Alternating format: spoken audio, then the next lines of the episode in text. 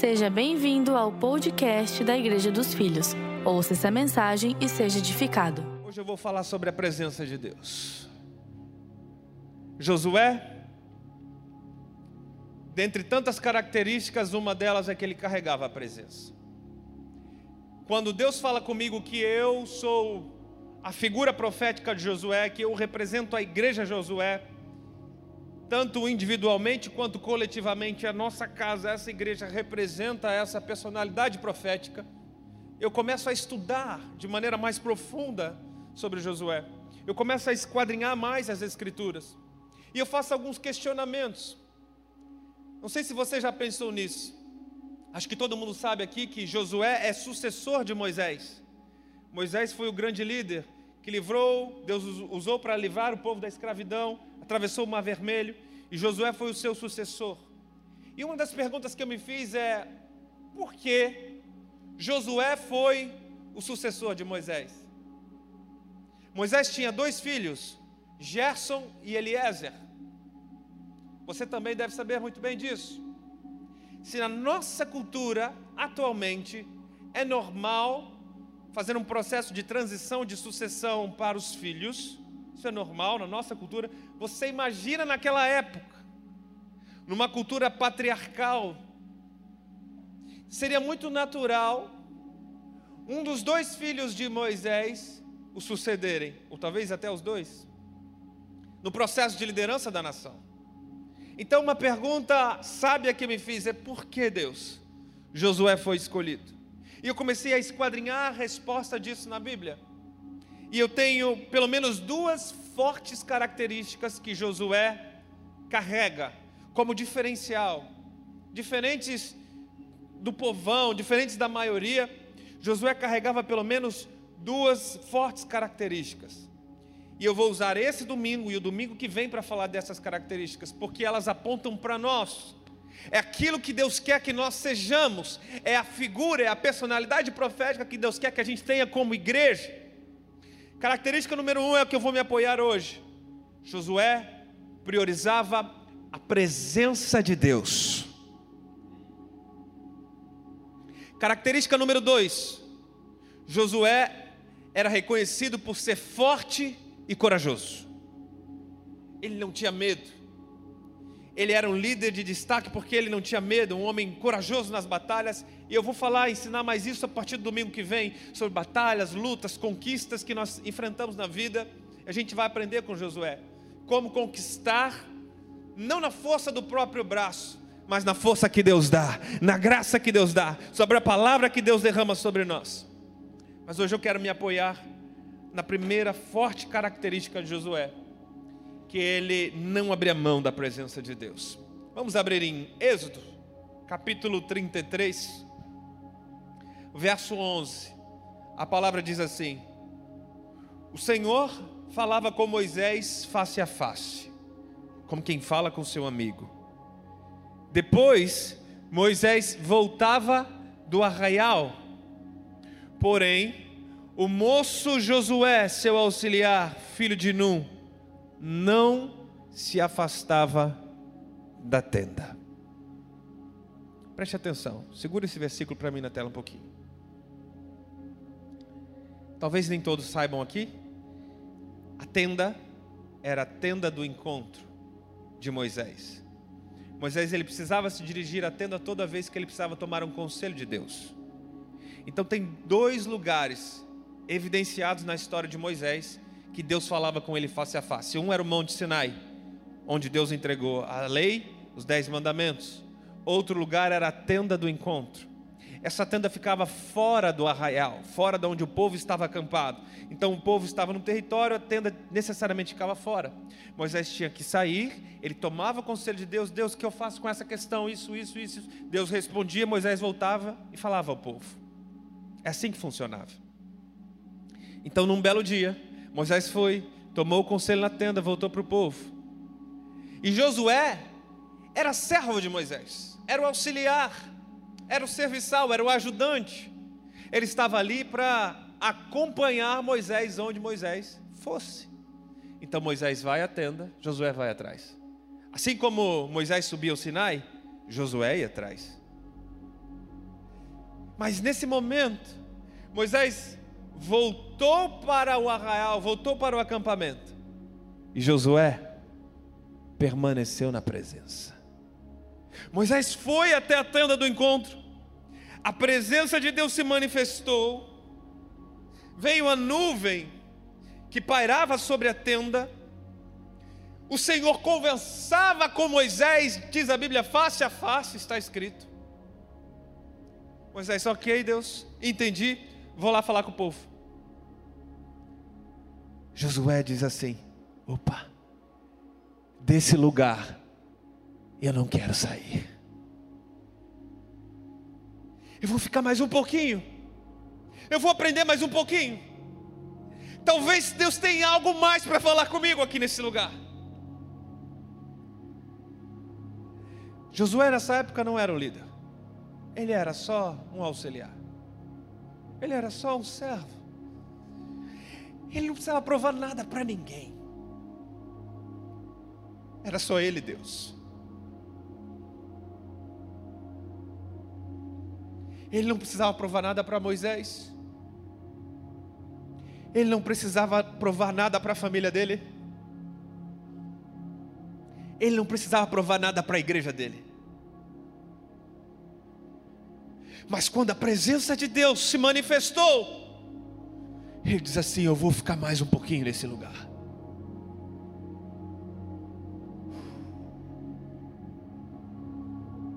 Um homem apaixonado pela presença. Ele não recebeu uma ordem, ele não recebeu uma direção, ele não recebeu uma dica. A presença de Deus se manifestou, ele falou: Eu preciso ficar nesse lugar.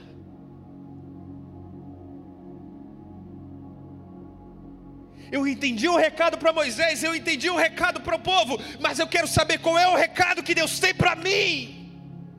Eu vou ficar nesse lugar.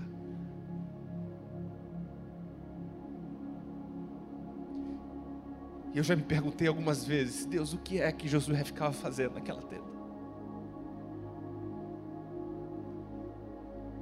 A gente não sabe quantas horas ele passou, quantas vezes ele fez isso. Mas o que a Bíblia deixa claro para nós é que Josué priorizava a presença de Deus. Antes do título, antes do chamado, sem ter que provar nada para ninguém. Igreja dos Filhos. Deus quer se relacionar com um filho que ama permanecer na presença do Pai. Deus quer se relacionar com um filho que não se contenta com o primeiro encontro, mas que quer ficar mais um pouquinho de tempo na presença. Deus quer se relacionar com um filho que tem acesso e que diz assim: Deus, eu não preciso provar nada para a sociedade, eu não preciso provar nada para ninguém, eu preciso é te conhecer melhor.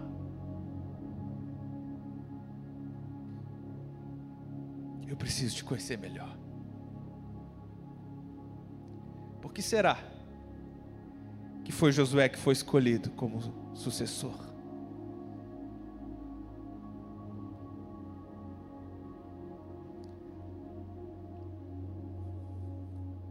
Porque ele amava a presença. Ele amava a presença. Presença de Deus. é mais do que uma boa pregação, é mais do que uma religião, é mais do que uma placa, é mais do que uma tradição, é mais do que uma crença, é experiência, é vida gerando vida, é eu sigo porque eu vi, eu faço parte porque eu senti, e eu creio porque eu ouvi do próprio Deus naquele encontro, naquela tenda, naquele lugar. A presença foi real e continua sendo real. Evangelho não é sobre religião, nunca foi. Evangelho é sobre uma experiência real com o Criador. Para que iremos, Deus, se só tu tens palavras de vida eterna? É você ouvir as palavras de vida e sentir o senso de propósito eterno no seu interior. Quando você sente isso, quando você tem essa experiência, você não precisa mais buscar em outros lugares, em outras coisas, para preencher o seu vazio. Josué não fazia apenas companhia a Moisés, mas Josué fazia companhia para Deus.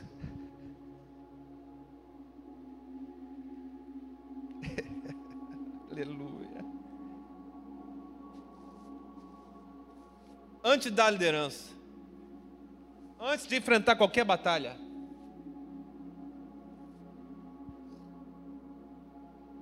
esse era Josué. Quando ele era só um menino, um servo, um jovem, filho de Num, um desconhecido. Deixa eu ficar aqui na presença. Sabe o que eu sinto dizer para alguns? Você está esperando promoção de homens? Aprenda a desfrutar da presença que na hora certa Deus é que vai te promover. Não espera o homem olhar para você, não espera o homem mandar alguma coisa, não espera o homem te ver. Se você ficar na presença de Deus e o teu pai te encontrar lá, na hora certa, no dia certo, ele é que vai te promover. Ainda que tenham outras pessoas mais capazes, mais bem aceitas, talvez os filhos de Moisés deveriam ter passado pelas melhores escolas, aprendendo todo dia com o pai em sua casa os mais apoiados por toda a sociedade, seria o processo natural. Mas apareceu um tal de Josué, que amava a presença. Ele amava a presença. Está aí um grande segredo que a gente precisa aprender.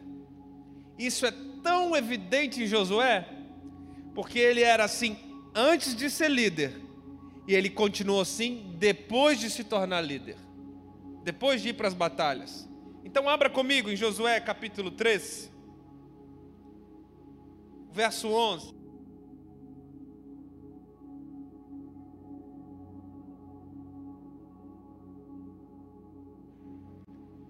Eis que a arca da aliança do Senhor de toda a terra vai passar o Jordão na frente de vocês.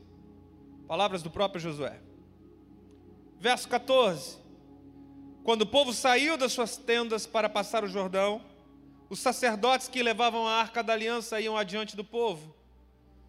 E quando os que levavam a arca chegaram ao Jordão, e os seus pés se molharam na beira das águas, porque o Jordão transbordava sobre todas as suas ribanceiras durante o tempo da colheita. É importante esse parênteses que a Bíblia dá, porque tem alguns historiadores, ateus, que falam umas bobagens, Diz que o povo atravessou numa estação que estava seco, o rio, o mar vermelho estava seco, por isso o povo passou lá na época. Que foi um, um, um rebuliço da natureza. Não, não, não. Está aqui registrado em Josué que foi exatamente no tempo, na estação que estava mais cheio o leito do rio Jordão. Verso 16. As águas que vinham de cima pararam de correr, levantaram-se num montão. Algumas versões está num muro ou num paredão numa grande distância até a cidade de Adã, que fica ao lado de Sartã. E as águas que desciam do mar de Arabá, que é o mar salgado, foram completamente cortadas. Eu estou lendo tudo para você entender o tamanho do milagre. Então o povo passou diante de Jericó. Porém, os sacerdotes que levavam a arca da aliança do Senhor pararam firmes no meio do Jordão.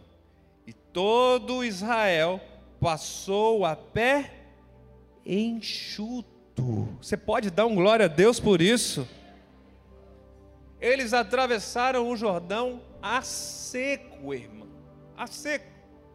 Não sei se você entendeu bem o que aconteceu aqui nessa história. O povo chegou na beira do Jordão, eles se acamparam naquela região, na beira do Jordão.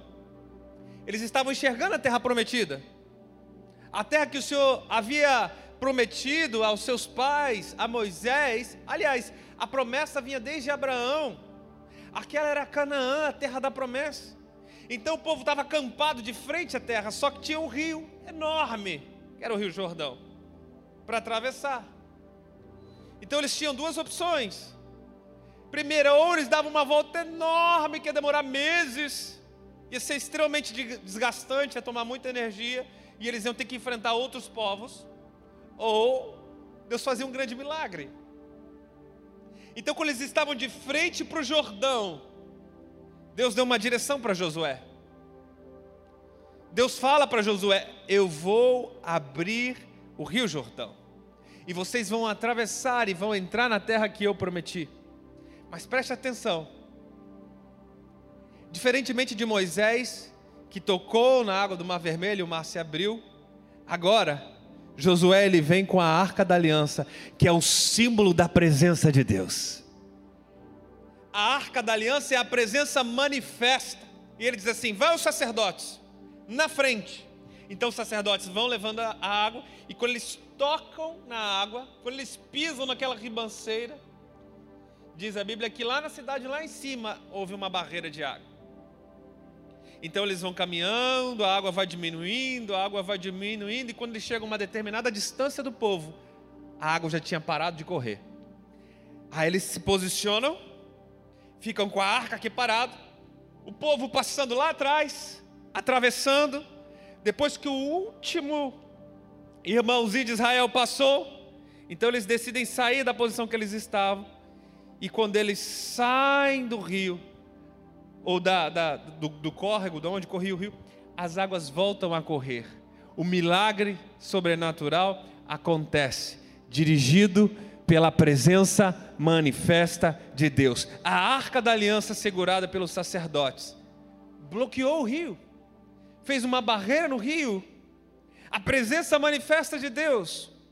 Josué entende a importância da presença que a gente aprende com isso? O Jordão representa as fronteiras que o mundo nos apresenta. O Jordão fala das barreiras que nos limitam. Quando você acha que está para entrar na terra prometida, aparece o Rio Jordão no meio para atravessar o seu caminho. Você diz assim: está muito perto, pastor, está muito perto. Aparece o Rio Jordão. Aí eu te pergunto: o que é que você faz quando o Jordão aparece na sua frente?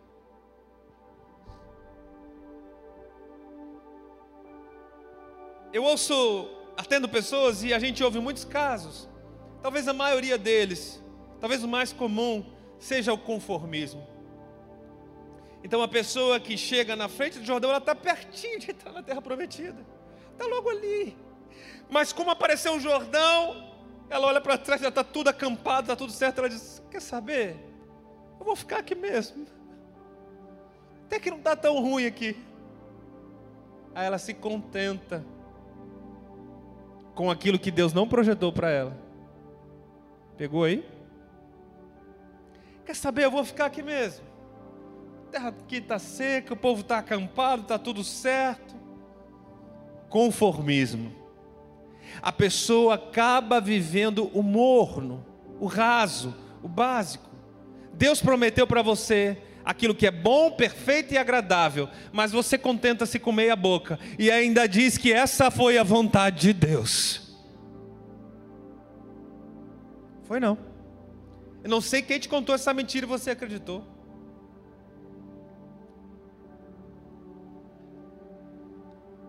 A vontade de Deus é que você viva uma vida abundante. A vontade de Deus é que você viva a perfeita, a boa, a agradável. É óbvio que aparecem intercorrências. Eu não estou dizendo que você não vai ter tribulação, não, vou, não estou dizendo que você vai ter dias maus. O que eu estou te ensinando é não se conforme, não se conforme com o momento atual, não se conforme com o estágio atual, não olhe para as dificuldades por Rio Jordão e diz assim: ah, pastor, para que atravessar isso aí? Para que me incomodar agora? Deixa assim mesmo. Preguiça espiritual. Se você buscar, se você orar, você vai ver que o Espírito Santo, ele está te conduzindo a entrar na terra prometida. Preguiça espiritual. conformismo. Tem pessoas que ficam assim, pastor, sabe o que é? Eu estou esperando aí o governo criar uma, um vale, um bolsa travessia. Quem sabe vem uma balsa daqui a pouco e leva eu e minha família, a gente passa o rio, está tudo bem. Vamos esperar, vamos ver o que, que dá. Aí ele fica esperando, esperando, esperando. Tem outras pessoas que quando chega na frente do Jordão, ele fala assim: já sei o que eu vou fazer. Já sei o que eu vou fazer. É aquele superativo, né? Pessoa que já cria muitas diz: já sei, pastor. Sabe o que é? Achei um curso de engenharia de barco. E aí eu vou ficar cinco anos fazendo engenharia de barco, vou construir o melhor barco do mundo. Vai passar eu, minha família, e ainda vai passar um bocado de gente daí. Eu vou atravessar, vai fazer um negócio bom. Daqui cinco, seis anos eu estou atravessando esse rio. Conhece alguém assim? Tem gente que olha para o rio e ele olha para o esforço próprio que ele pode fazer. Ele se esqueceu que foi Deus que mandou ele chegar a esse lugar. Ele se esqueceu que foi Deus que prometeu atravessar a terra. Então, quando ele chega na frente de um desafio, ele quer olhar para o esforço próprio. Diz assim, pastor, talvez, se eu fizer um bom curso de natação, eu vou botar minha família inteira para aprender a nadar. Quem sabe daqui uns seis meses a gente atravessa esse rio a nado. É o indivíduo que olha para o esforço próprio. Diante dos desafios, ele se esquece que tem um pai um Deus provedor, que ainda opera milagre nos dias de hoje, que ainda faz a tempestade acalmar. Ele esqueceu que tem um Deus que ainda o mar lhe obedece, o vento lhe obedece, que manda maná, que faz multiplicar o pão, que faz multiplicar o azeite. Você esqueceu que tem um Deus vivo, fiel, e se ele prometeu que você vai chegar do outro lado, ele vai fazer o rio parar, mas você vai chegar do outro lado. Não se esqueça de quem o seu Pai é o Criador de todas as coisas. E você sabe uma coisa que Deus ama? Sabe uma coisa que o nosso Pai ama? Presentear o filho. Ah, eu vou presentear os meus filhos. Imagine o nosso Deus. Então, no momento que você mais precisa, tudo que Ele quer é te presentear. Isso se chama graça. Mas quando você olha para o seu esforço próprio, para a sua natureza, e diz assim: Eu posso atravessar isso, eu consigo, eu vou lutar, há uns 5, 10 anos eu vou conseguir. Então você quer viver no esforço próprio. Eu gosto tanto de falar sobre esse assunto. Pastor, quer dizer que eu vou viver só na graça, não preciso fazer mais nada? Não, pelo contrário. Você vai ter que ter muita fé. Você vai ter que botar o sacerdote na frente, vai ter que tomar algumas atitudes, vai ter que se posicionar em oração, vai ter que colocar um propósito no seu coração. Eu vou conhecer Deus mais de perto, porque quanto mais eu conhecer, mais eu vou ouvir a Sua voz, mais eu vou saber a graça que Ele tem para mim hoje, a graça que Ele tem para mim amanhã. Só que o esforço é diferente. Aliás, o próprio Deus falou para Josué: esforça-te, tem de bom ânimo. Domingo que vem eu vou pregar bastante sobre isso. Mas é o esforça-te na autoridade que Deus deu. Esforça-te na palavra que Deus deu. Tem de bom ânimo na força que Deus te deu. Isso é graça. Josué nos ensina a viver pela fé. Josué nos ensina a levar a presença de Deus adiante, na frente dos nossos problemas. Ele diz assim: sacerdotes, vão na frente e leve a arca. Hoje, você é o sacerdote. Entendeu? Eu sei que tradicionalmente a gente tem a figura de olhar para cima de um altar, de um púlpito, e achar que o sacerdote é o pastor, é o líder, é a autoridade espiritual, quando na nova aliança o Senhor diz: Você é sacerdócio real, povo santo, adquirido, propriedade exclusiva do Pai, você é o sacerdote. E uma das funções sacerdotais é carregar a presença.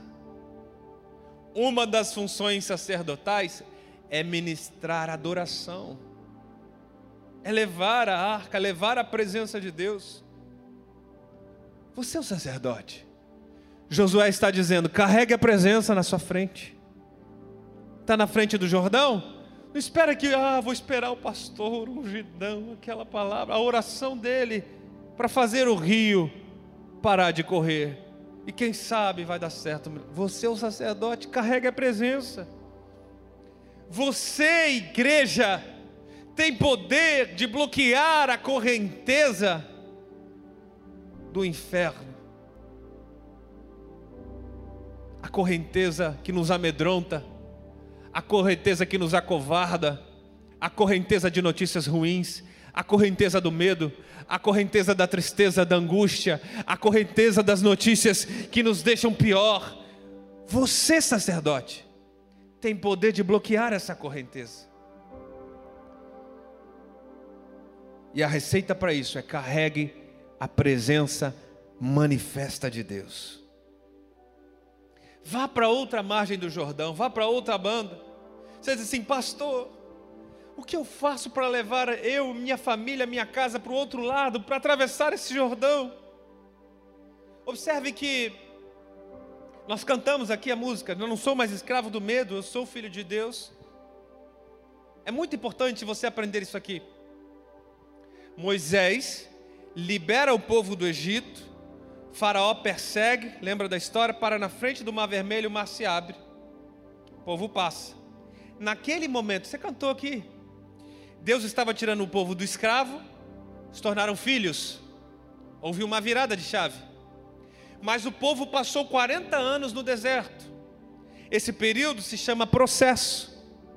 O que Deus queria era libertar o povo da escravidão, não só isso. O que Deus queria era dar uma herança para os seus filhos. Mas entre sair do ponto de ser escravo a experimentar a herança, tem algo chamado processo. Que para esse povo que nós estamos estudando, para o povo hebreu, esse processo demorou 40 anos. Foi da vontade de Deus, pastor, levar 40 anos? Não! Não foi. Alguns teólogos afirmam que do lugar geográfico onde eles estavam até Canaã, era um percurso de no máximo dois meses. No máximo. Por que é que levaram 40 anos? É muito importante você entender isso aqui que eu estou ensinando. Porque levou 40 anos para experimentar a terra prometida. Porque eles tinham um coração duro, coração de pedra. Então você lê a história bíblica em Êxodo, você vê muitas vezes Deus falando com Moisés: Moisés, larga a mão desse povo. Eu vou começar uma nova nação a partir de você. Deixa esse povo para lá. Esse povo só murmura, só reclama. Esse povo não consegue ser grato a nada que tem hoje. Só fala mal. Eu dou maná, não está bom. Tem a coluna de fogo, não está bom. Tem a nuvem protegendo, não está bom. Eu faço água sair da pedra não está bom. Coração duro. Toda essa geração, diz a Bíblia que morreu no deserto, não entraram na herança, não entraram na terra prometida. Deus não quer apenas te libertar da escravidão. Deus tem uma herança para te dar. A pergunta que eu te faço: como é que está o teu processo? Como é que está o teu processo? Hoje, a nova aliança, esse processo se chama amadurecimento espiritual. Não é da vontade de Deus que você seja um filho bebezão espiritual. Sabe o bebezão espiritual? Mimimi, tem que ser tratado sempre com uma madeirinha. Sabe? Não é da vontade de Deus isso. Pastor, como é que eu faço para aprender melhor isso? Para desenvolver, para crescer? Te dar uma dica muito importante: leia Gálatas. É um bom começo. Leia a carta aos Gálatas, é curtinho, você lê numa sentada, mas lê, mastiga, irmão. Lê umas 10 vezes, umas 20 vezes. Deixa o Espírito Santo falar com você. Você vai ver claramente que a vontade de Deus é transformar um filho recém-nascido para um filho ruiós, que é um filho maduro. Porque só pode desfrutar da herança quem amadurece. Então a gente vê aqueles, aquela geração morrendo no deserto, mas a geração de Josué entrando de fato na terra prometida, experimentando a herança.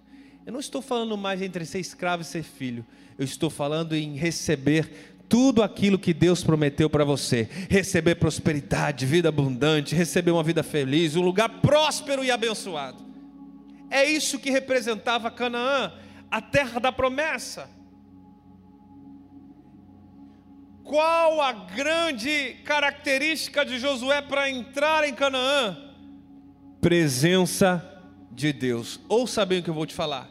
Presença de Deus é a chave que você precisa, é a resposta que você precisa para entrar na próxima fase. Eu estou te revelando uma chave muito poderosa. Se você pegar aí no seu coração, se você aprender, guarda pelo menos isso aqui que o pastor está falando. Você chegou até aqui, a graça, a presença de Deus te trouxe até aqui, o amor de Deus chegou até esse lugar. Você está na beira do Jordão. Agora o que vai fazer você atravessar o Jordão e entrar de fato, experimentar na herança, na terra prometida que Deus tem para você? Presença de Deus é a chave para você atravessar, entrar na próxima fase. A presença de Deus é a chave. A presença de Deus é o que te faz experimentar aquilo que Deus projetou. Vamos ver isso em Josué, no capítulo 6. Abra lá, Josué capítulo 6, verso 6.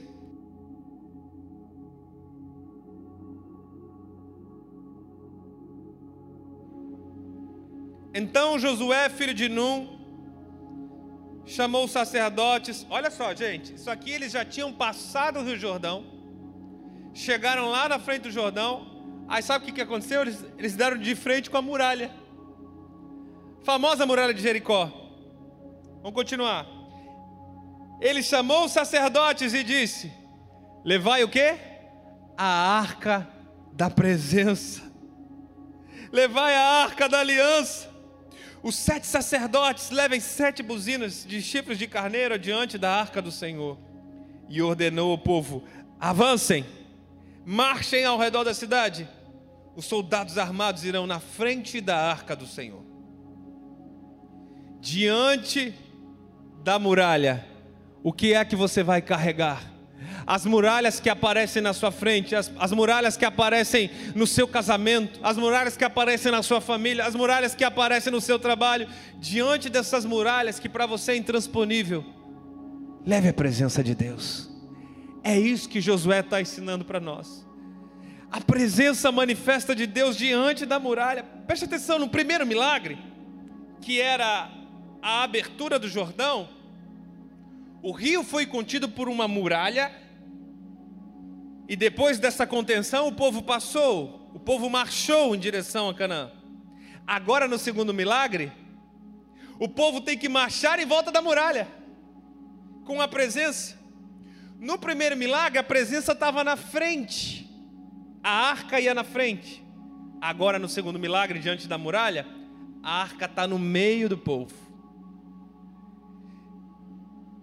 Situações diferentes, eventos diferentes, o cenário diferente, mas a presença de Deus é a mesma. Então, talvez no início da sua caminhada com Jesus, você conseguiu vencer as barreiras, você conseguiu avançar na vida carregando a presença, e você chegou aqui, a fé foi esfriando, o amor foi esfriando. Você nem lembra mais direito como é que foi o seu encontro com Deus. E aí hoje Deus está te relembrando na fase atual, as muralhas que estão subindo à sua frente, carregue a presença de Deus com você, e essas muralhas vão cair. As muralhas que estão na sua frente vão cair quando você carregar a presença. Eu vejo por aí muita gente falando, fazendo campanha sete voltas em volta de não sei o que 14 voltas. Pode fazer, irmão. 7 voltas, 14, 21, 54, 1044 voltas. Correndo em volta de Joinville. Se não tiver a presença de Deus, não vai acontecer nada. pode levar buzina, trombeta, fazer barulho, jogar óleo ungido, pode fazer o que for. Se não tiver a presença, não vai valer nada. Tem muita gente que pensa que a muralha caiu porque o povo deu sete voltas, que aliás não foi nem sete, foi 14. As pessoas acham que a muralha caiu ali. A muralha caiu porque Josué tinha mandado a arca da presença de Deus e no meio do povo, e quando a presença de Deus estava com ele, as muralhas foram ao chão, porque onde Deus está, sobre a palavra que Deus diz, não tem muralha que permanece em pé.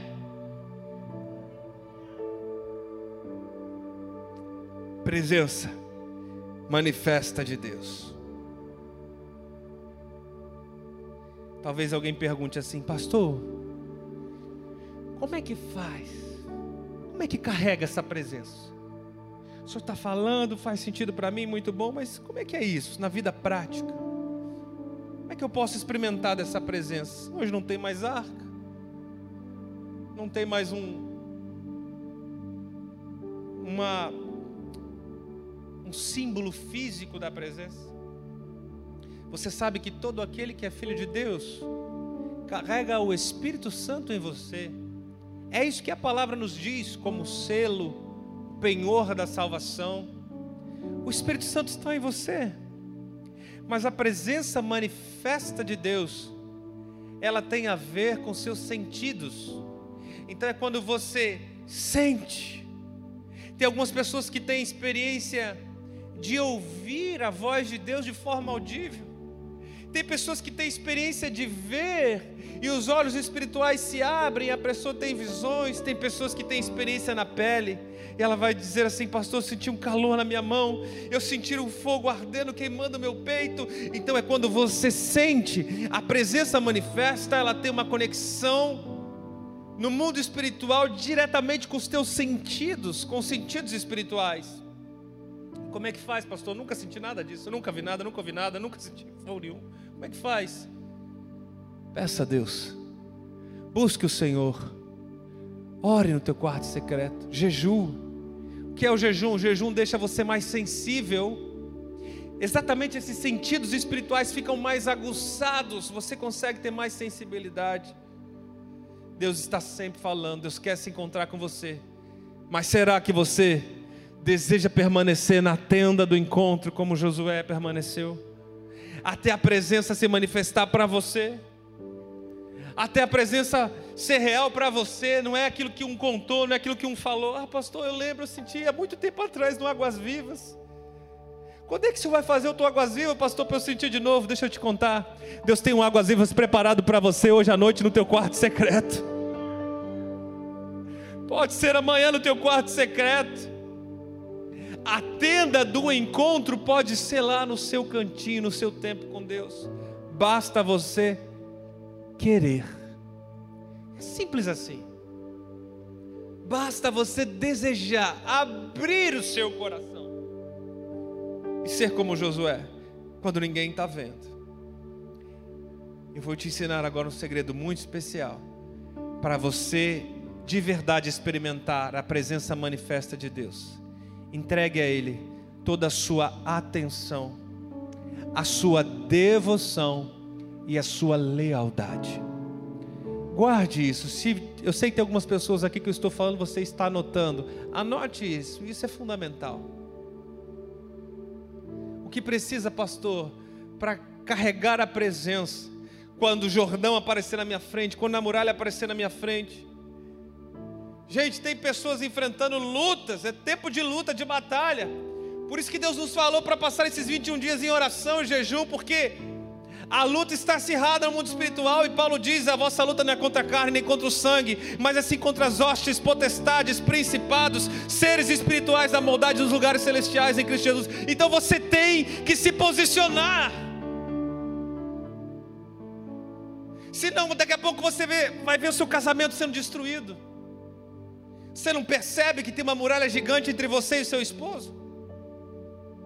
Você não percebe que tem uma muralha gigante entre você, pai, e a sua filha e o seu filho?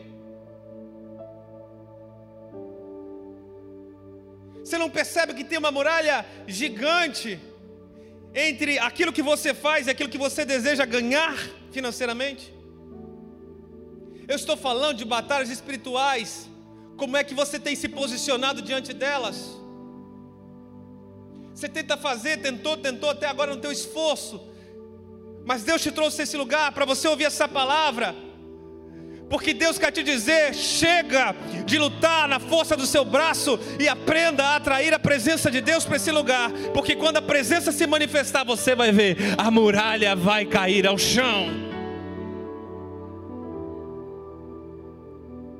As muralhas caem ao chão quando nós carregamos a presença manifesta de Deus. Chegou a hora de se posicionar, igreja dos filhos. Não importa se você é líder ou se você está começando agora na fé.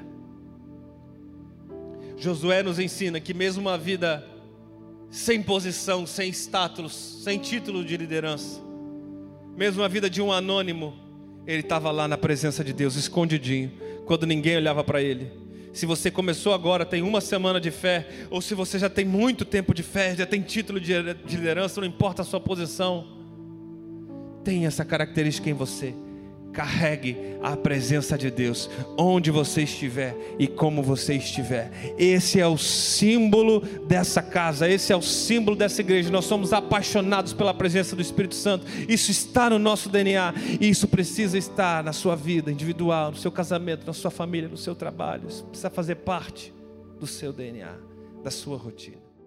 Fique ligado conosco. Em breve teremos mais conteúdos para abençoar a sua vida.